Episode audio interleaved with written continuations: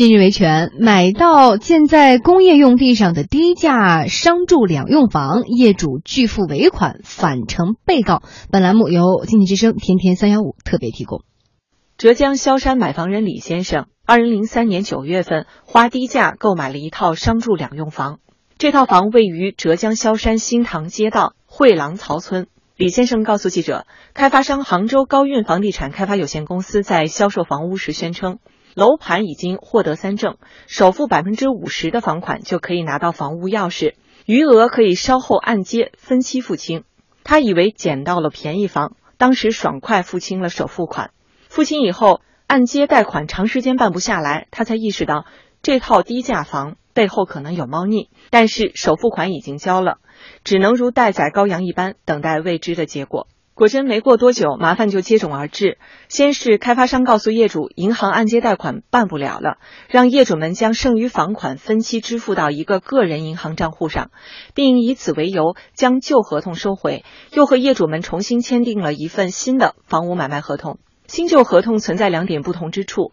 一处是甲方变成了高运混凝土有限公司，另一处是新合同上注明了土地使用年限只有二十年。业主们既惊讶又气愤。但是因为首付款已经付清，房子又便宜，业主们将和土地使用年限相关的条款划去后，就又在这份合同上签了字。后来已经付清全款的业主发现土地证又迟迟办不下来，一查原因，业主们顿时慌了。他们查到这些商住两用房竟然是建在工业用地上的。紧接着又有业主发现，开发商还拿土地办了抵押贷款，抵押到现在还没解除。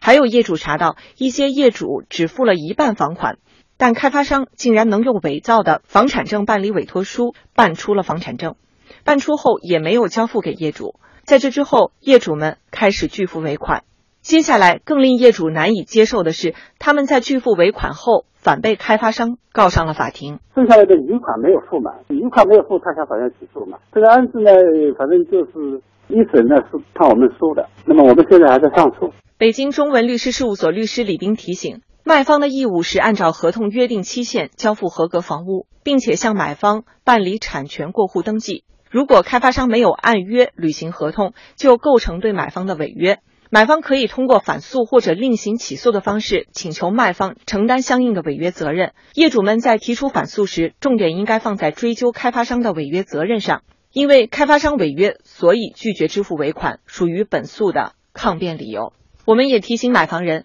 开发商低价卖房总有原因，房子可能先天存在硬伤，或者土地来的便宜，所以购买低价房或者特价房源的时候一定要谨慎，避免购房后让自己陷入无尽的烦恼当中。对于低价房到底能不能买，背后可能存在哪些风险，如何规避风险等问题，律师也在本期的《天天三幺五》节目中进行了详细解答，可以在《天天三幺五》微信中查看完整内容。更多内容，请关注每天中午十二点十五分播出的《天天三幺五》节目，在微信搜索“天天三幺五”，添加关注，您就可以通过微信向“天天三幺五”爆料。